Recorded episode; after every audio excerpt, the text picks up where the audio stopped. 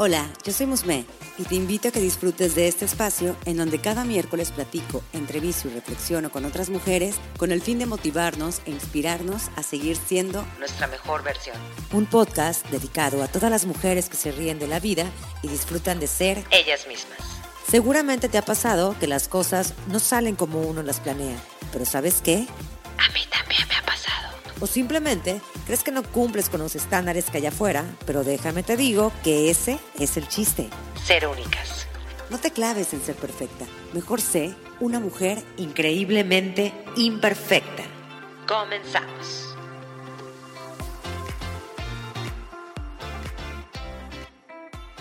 Cuando inicié este proyecto, nunca pensé estar teniendo pláticas, entrevistas con mujeres tan grandiosas y tan inspiradoras. De verdad que me emociona mucho poder tener espacios en donde mi invitada nos platique más sobre ese proceso que ha pasado para llegar hacia donde está hoy. El éxito definitivamente no se da de la noche a la mañana. Lleva un proceso que a veces es muy sencillo y otras veces no. De manera personal, cuando conozco personas que empezaron de cero y se convierten en personajes reconocidos y súper talentosos, es cuando más me motivo en seguir mi camino hacia mi sueño. Es cuando la motivación que a veces se me deprime vuelve a renacer. Y es que la vida se trata de retarnos, de salir de nuestra zona de confort, de encontrar nuestra misión de vida y de disfrutar lo que nos apasiona. Así que hoy quiero dar la bienvenida a Daniela Zavala. Ella es actriz, escritora, productora mexicana, directora general de la empresa productora Caja Negra y socia activa del Colegio de Productores de México. Daniela ha participado en varias series como El Señor de los Cielos para Telemundo, Control Z para Netflix. También en diversas obras de teatro, así como películas, entre las que destacan Almas Rotas y Como Caída del Cielo. Y recientemente participó en la telenovela Contigo Sí, producida por Televisa. Así que qué emoción tenerte aquí en Increíblemente Imperfecta, Daniela. Muchísimas gracias. Me gustaría irme de lleno preguntándote, ¿siempre sentiste que estabas destinada para la actuación o para las artes y o si fue algo que realmente surgió en el camino, en el camino de tu vida. Fíjate que siempre lo supe sin saber que existía la posibilidad de dedicarte a esto, pero yo sabía que era mi camino. No tenía idea cómo, no sabía que existía la carrera de actuación, no sabía que podías estudiar para escribir, para, para mm, hacer guiones, no sabía que podía ser productora de teatro. Em, eso se me fue revelando en el camino pero todo esto lo hacía desde pequeña. Producía mis pequeñas obras, las escribía, actuaba, jugaba con mis amigos, con mis primos. Entonces, siempre, siempre supe que esto es lo que quería hacer. Cuando me enteré que existía la carrera, ya mucho más grande, cuando estaba en la secundaria, entonces, eh, por fortuna, nosotros vivíamos en Morelia en ese entonces, pero por fortuna nos fuimos a vivir a México. Y cuando llegamos a la Ciudad de México, fue que se me abrieron todas las puertas y las posibilidades y me di cuenta que, existía eh, eh, eh, hacerte profesional en esta área. Y entonces así fue como, como llegué a estudiar. Pero surgió de también algún familiar que es actor o productor o realmente fue algo que nació sin que te lo expliques? Pues mira, mi abuelo fue músico compositor. Es, esa es, digamos, como la, mm, la vena más cercana que tengo. Él, fue Miguel Bernal Jiménez, que fue el máximo compositor eh, de música sacra del siglo XX. Em, también e, él hizo el Conservatorio de las Rosas en Morelia, Michoacán, y entre muchos otros proyectos. Pero bueno, músico. Entonces, no, en realidad en mi familia no hay ningún otro actor. Eh, yo fui la, hasta ahora la única, la única actriz en esta familia y, y pues siempre, mi familia siempre dice que, que, lo vieron en mí, que desde niña había una pasión, así una escuincla, ¿no? Que me gustaba jugar, hacer otras, otros personajes, ¿no?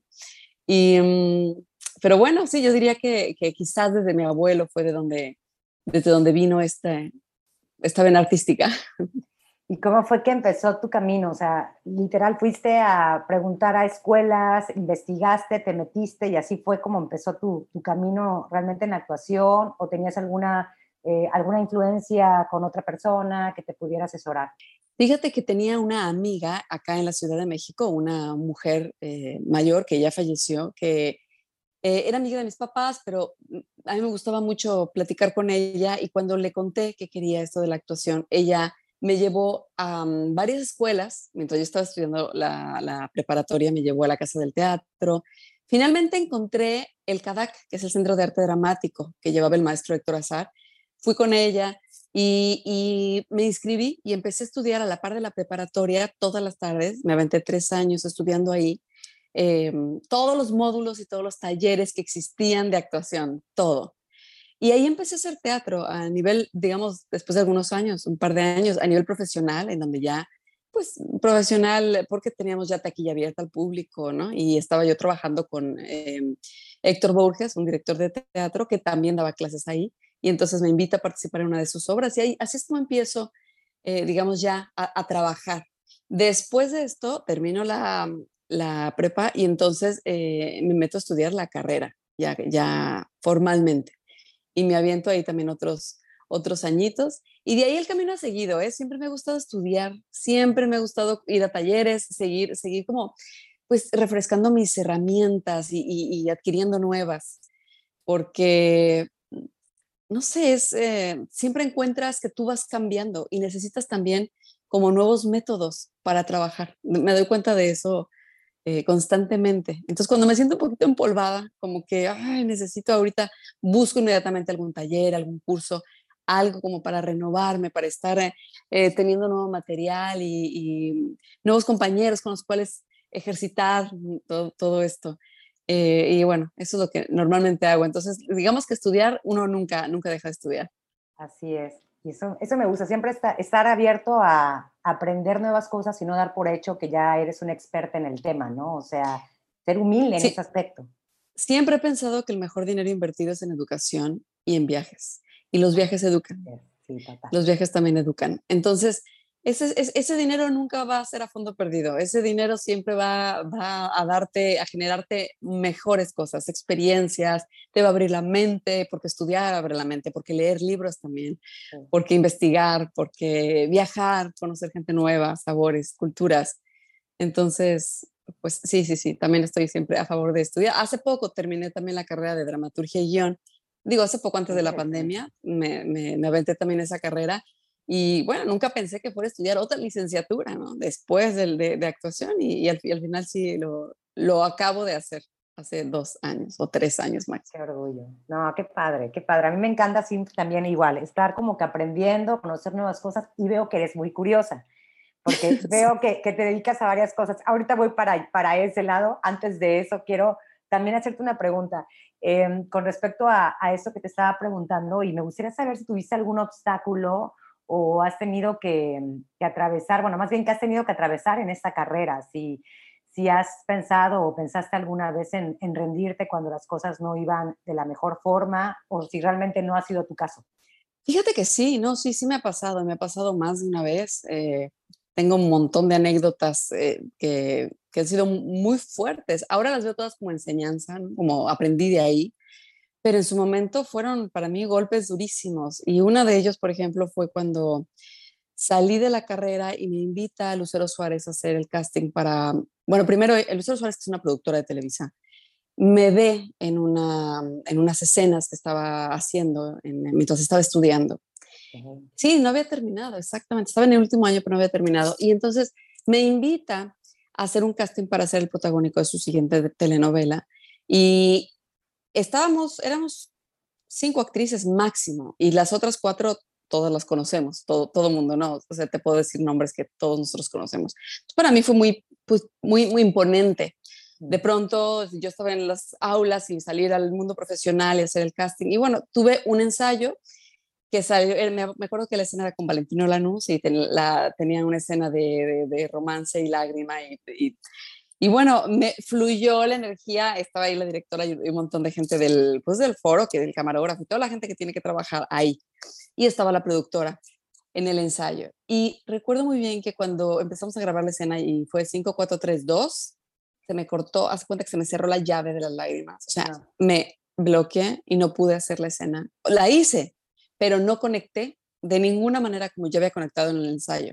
Entonces lo que quedó grabado no fue lo que se vio en vivo, lo que vieron ellos al principio, que, que estaban contentos. Finalmente me hizo como, creo que fueron como cuatro veces más que intentamos hacer la escena. Y yo no pude, o sea, y, luego pasaba otro actor, me acuerdo que estaba Roberto Palazuelos, alguna, o sea, otra escena de alguien más, Este, la hicieron y uno de los actores pidió, ¿podemos hacer toma dos? No, regresamos a la escena de Daniela Zavala, Valentino Lanús. Y, o sea, volví a hacerla y no pude. Entonces, después de eso me sentí muy frustrada, me sentí muy triste, muy mal, pero al final pienso que no era tampoco momento de que yo estuviera en, en, esa telenovela y protagonizando. Al final estuve en la novela, pero digamos, no como protagonista. Al final me quedé como la mejor amiga de ella, ¿no? Eh, sin embargo, eh, golpes como esos he tenido muchos. Recientemente también eh, tuve dos para cine muy duros, con dos proyectos que me interesaban muchísimo, que estuve en Casting Law Callback. Callback llamamos nosotros, bueno, que es como una, una última llamada, ¿no? Que te dan después de varias eh, varias, eh, varias pruebas que haces, que hace un actor. Entonces tuve al final la entrevista con, con, ambos directores, los dos mm, mexicanos muy reconocidos a nivel internacional. Fue muy interesante y muy fuerte al final no quedarme ¿no? en los proyectos. Entonces, todo el tiempo, uno vive con rechazo. Yo siempre pienso, los actores nos hacemos de la piel un poquito más dura, pero al momento de tener que actuar hay que quitarse todo eso para poder ser vulnerables. Eh, pero en la vida real, pues bueno, eso sucede, el no es algo, es una constante, eh, sin embargo, siempre después de un no, siempre va a venir un sí. Y así es como se van construyendo nuestras carreras. Eh, ya aprendí de eso, eh, ya no me siento, digamos, no, no está en mis manos, no está en mis manos, yo hago lo mejor que puedo, pero si me dicen, es que la otra chica se parecía más a los dos hijos que, va, que ya están tan bien, bueno, pues entonces mi físico es este, no puedo hacer nada más, ¿no? A veces no depende de nosotros, no es nada más la prueba que hagas, es todo, es todo, todo el conjunto de muchas cosas alrededor.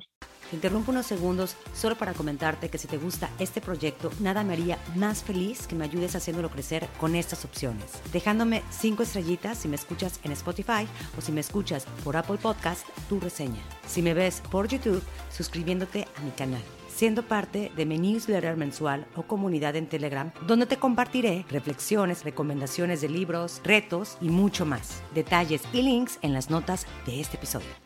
No es nada fácil, me imagino. Y como dices, lidiar con la frustración después de estar preparándote y, que no salgan las cosas, no fluyan, si llega a ser bastante frustrante y, y pues en este caso también es una enseñanza, porque realmente no es como que dijiste, ok, sabes que ya después de esto me paro, me voy, ya no quiero volver a actuar. O sea, creo que tuviste tu momento de introspección para poder tomarlo y decir, sabes qué, para la próxima voy a dejar que las cosas fluyan. Así es. Y en ese entonces, cuando hice aquel casting que no me salió hace muchos años, muchos quiero decirte, más de 20, ¿eh? o sea, también sentía yo que estaba demasiado verde en, el, en la carrera, o sea, no, en realidad no me conocía bien todavía. Hoy siento mi instrumento emocional eh, mucho más controlable. O sea, yo, yo, siento que ahora me puedo llevar a donde quiero, pero en ese entonces todavía no. Es como un caballo que está desbocado y que aún no sabes cómo manejarlo, ¿no? Entonces es cuestión de tiempo también y entender eso.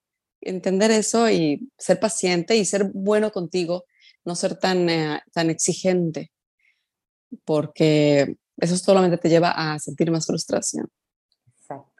Sí, ahora sí que todo lleva su tiempo y eso también es una pedrada para mí porque no te creas, o sea, luego también cuando yo empecé con este proyecto, pues digo, muy aparte yo de comunicación, pero pues obviamente a veces si uno no está todo el tiempo practicando, por ejemplo, entrevistas, estar hablando con las demás personas y demás, luego se te, se te va la onda, es como cuando no practicas también un idioma, por así decirlo, ¿no? Entonces ahorita... eso que comentas es como baja mucho la ansiedad y ojalá que también las personas que nos están escuchando también lo vean así, porque sí, no nacemos caminando, no nacemos corriendo, y todo lleva un proceso. Y qué padre que es, el, es dar el primer paso, porque tú, eh, me imagino que cuando empezaste, o sea, sabías que en ese momento, ya lo ves así, en ese momento no era lo mejor el indicado porque todavía estaba muy verde, pero ¿cómo, cómo, cómo volteas y dices, pero si yo no hubiera empezado hace, no sé, 20 años, no sería lo que tengo ahorita, no sería lo que soy ahorita? Y eso te ha llevado a muchas cosas, como por ejemplo, ahorita yo quería comentarte y, preguntarte esa parte de que entiendo que no solamente eres actriz, eh, digo, también como comentaba yo al inicio, escritora, productora, directora general de una empresa productora. Aquí mi pregunta es, ¿cómo le haces para combinar todas estas pasiones? ¿Te da el tiempo, te da la vida? Exacto. Fíjate que mm, sí, sí tengo como muy claro que tengo que separar, dividir mis tiempos y, el funcionamiento de mi cerebro. O sea, aquí, por ejemplo, voy a, voy a una obra como productora y como actriz. Entonces, lo que hago es que tengo que delegar muchísimo trabajo de producción. Hay gente que confío y que sé que lo va a sacar muy bien. Y mm, claro que hay que tomar muchas decisiones y esas se toman al principio de la producción, lo dejas todo planchadito para que funcione y cuando estemos en los ensayos yo nada más me pueda dedicar, me deba dedicar a ser actriz porque no puedo producir y ser actriz al, mismo tiempo. Entonces creo que es cuestión como de organizarte. Y bueno, para escribir también necesito eh, todos los días como tener el tiempo que solamente es para escribir. Ahí no hay nada más, enfocarme, aunque sea media hora, aunque sean tres horas, pero es, es el momento que cierro la puerta, que apago mi teléfono, es prender la computadora y es ponerme a escribir y enfrentarte a la página, a veces la página en blanco, y escribir lo que, lo que sea, no importa si está bien o mal, pero es la disciplina de hacerlo para no perder eh, pues también la, el ritmo, ¿no? La, que fluya. Si no es muy difícil, es muy difícil eh, dejarlo a, pues cuando tenga tiempo libre, porque uno nunca tiene tiempo libre. Nunca. O sea, nunca. Entonces tienes que buscarlo. Y no es fácil. A mí lo que más trabajo me ha costado, te lo digo sinceramente, es, es, es, es la disciplina. O sea, es, es, disciplinarme a mí misma, porque nadie va a ganar con esto, más que yo nadie va a tener la satisfacción más que yo. Entonces, eh, es muy fácil perderte, eh, perder el tiempo en el teléfono, en las redes sociales, en los amigos, en los chats.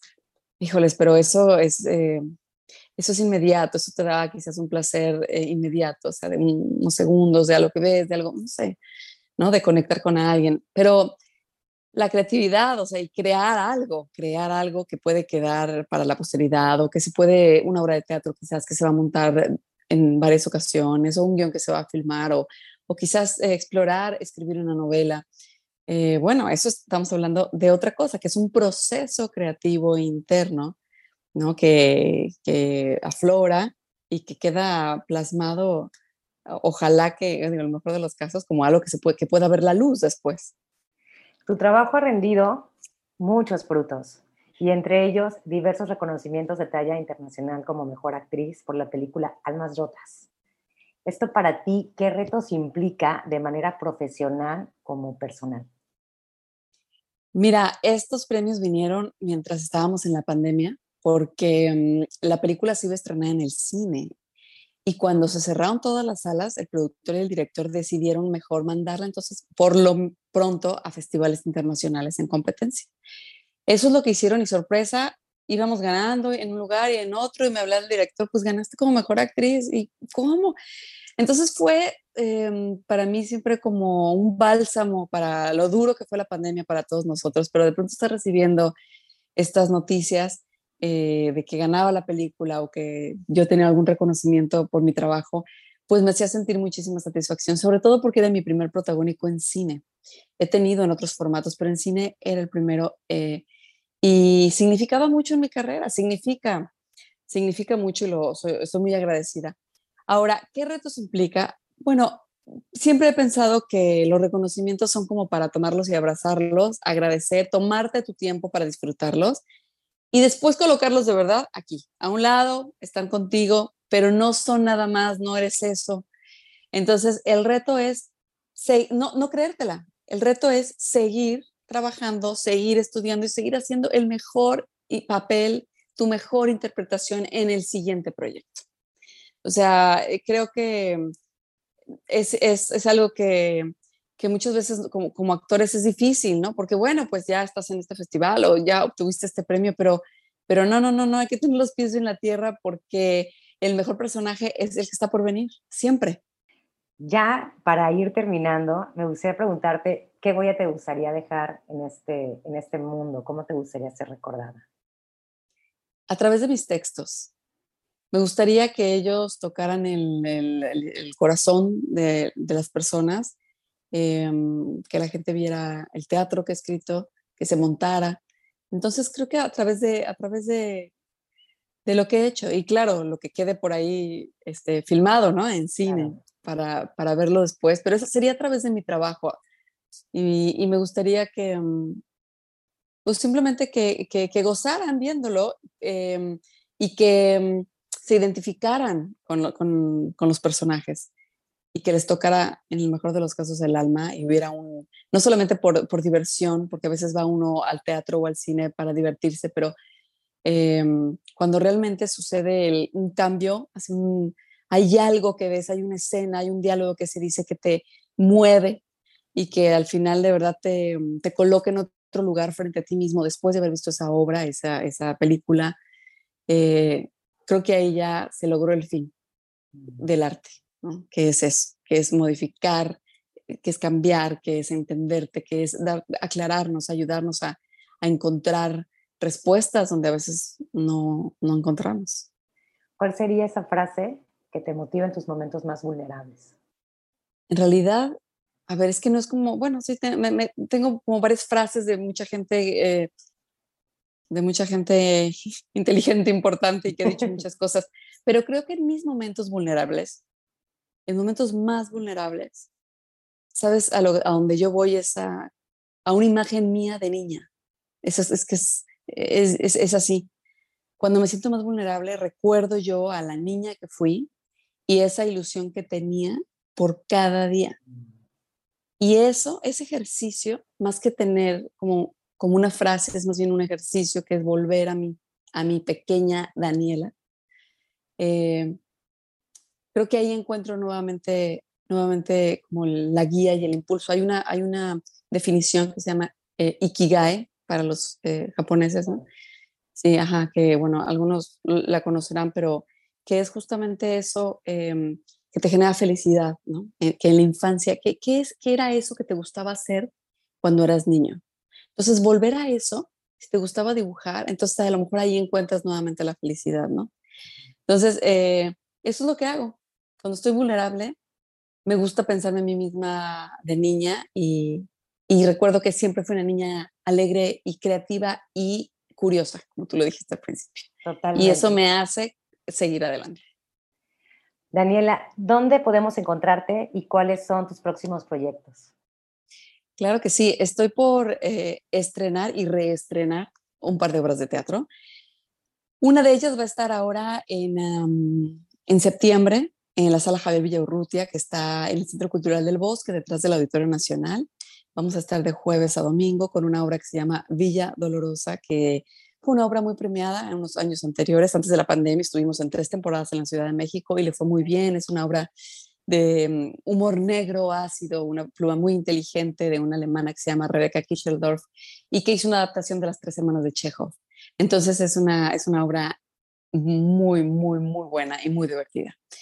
Y después voy a tener el estreno de un nuevo proyecto donde también estoy produciendo con Caja Negra, y este se llama Mrs. Shakespeare y es eh, un ensayo sobre la desobediencia femenina. Y esta obra va a estar en, la teatrería que está en la colonia Roma, está en la calle de Tabasco. Vamos a estrenar el 3 de noviembre. Por ahí ya después te comparto bien las fechas eh, y los pósters y todo. Mientras en mis redes también lo, lo pondré. Y las redes son eh, como mi nombre, Daniela Zavala, y al final una B grande de Bernal, Daniela Zavala B. Estoy en Instagram y en Facebook. Perfecto, pues te agradezco muchísimo tu tiempo y muchísimas gracias por habernos compartido todo esto que tienes, que es muchísimo y es de admirarse. Muchas gracias. Te invito a que me des seguir en Spotify para que no te pierdas cada miércoles nuevos episodios. Recuerda que me puedes encontrar en Instagram como arroba increíblemente-imperfecta. Y si deseas, puedes enviarme un DM. Me encantaría saber qué te parece el podcast, qué temas te gustaría que abordara y sobre todo saber de ti.